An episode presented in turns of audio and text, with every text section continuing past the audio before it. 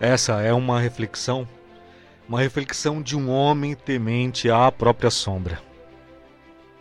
Um homem que vem lutando contra a própria sombra.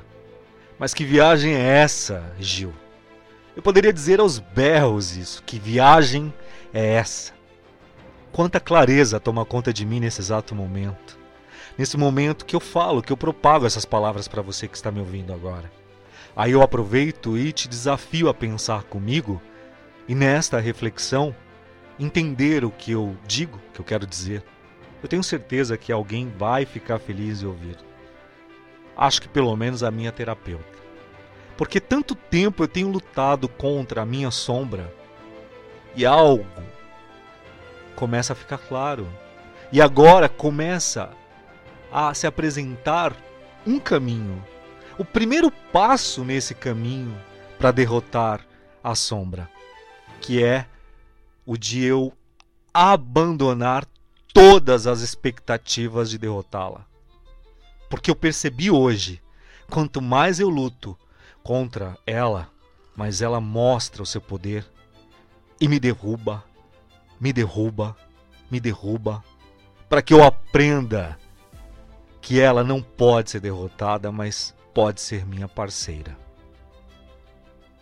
A minha sombra me pede um abraço e manda eu dizer que se você não pode enxergar a própria sombra, você precisa procurá-la. A sombra se esconde na vergonha, nos becos escuros, nas passagens secretas, nos sótãos tenebrosos de sua consciência. Ter um lado sombrio não é você possuir uma falha, mas é você ser completo, é você ser completa.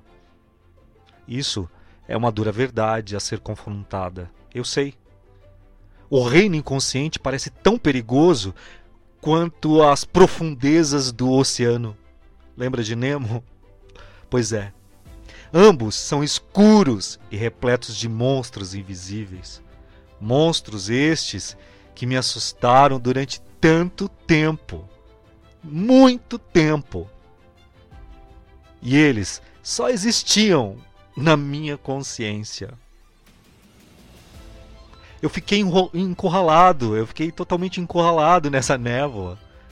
Porque é nessa hora que nós nos lançamos à própria escuridão. E aí, consequentemente, nós damos à sombra cada vez mais poder sobre nós. Que merda que eu fiz! Você deve estar pensando isso também. A sombra expressa seu poder, fazendo com que a escuridão se pareça com a luz. Nós nos enganamos como eu me enganei. Nós entramos numa viagem de validação de existência tão grande que nós somos arrastados para a dualidade do bem e do mal. Amigo, amiga, e quando isso acontece, nada pode acabar com a infâmia da dualidade. De uma vez por todas, eu acabo de entender. O bem não pode e não tem poder para derrotar o seu oponente. E nem o mal tem o poder para derrotar o bem. Porque eu entendo agora que o vilão não existe sem o herói e o herói não existe sem o vilão. Ambos se complementam. O inconsciente tem um objetivo que é nos manter inconsciente. Às vezes o conhecimento é, dá uma espiada, né? Tipo, para fora, assim. E aí eu acabo de descobrir com isso, inclusive, porque eu tenho tanta fome de conhecimento. Por que essa vontade de saber, saber, saber e parece que falta, falta, falta, mais, mais, mais? Porque eu me coloco como um cientista que observa a sua cobaia o tempo inteiro ao meu redor. Porque eu estou tentando realmente entender a sombra.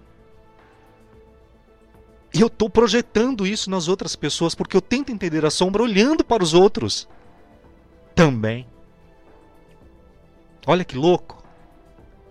A Sombra, portanto, é um projeto compartilhado.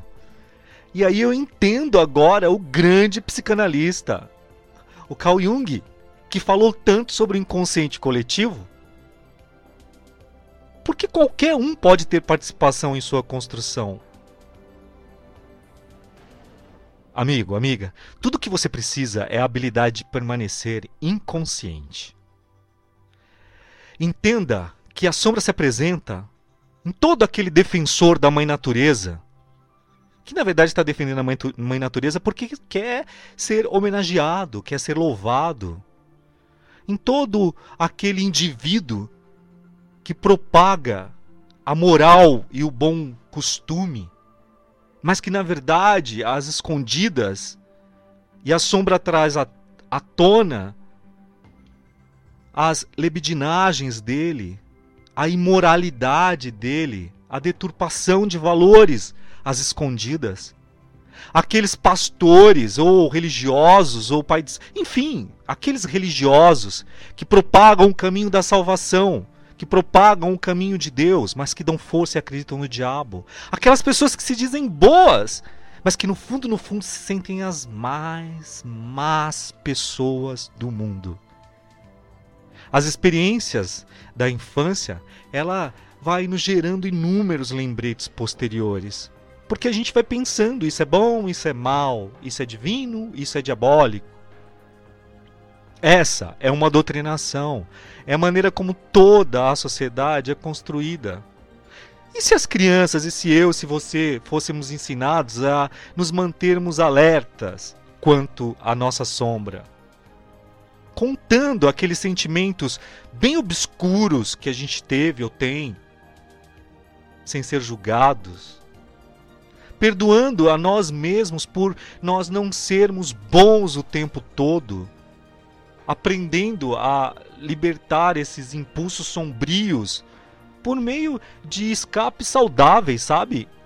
Então haveria bem menos dano à sociedade. Nós não veríamos tanta gente doente mentalmente por aí.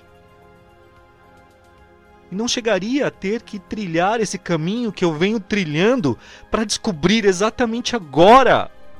Porra! A sombra ela não é um problema a ser resolvido ou um inimigo a ser vencido, mas é um campo fértil a ser cultivado.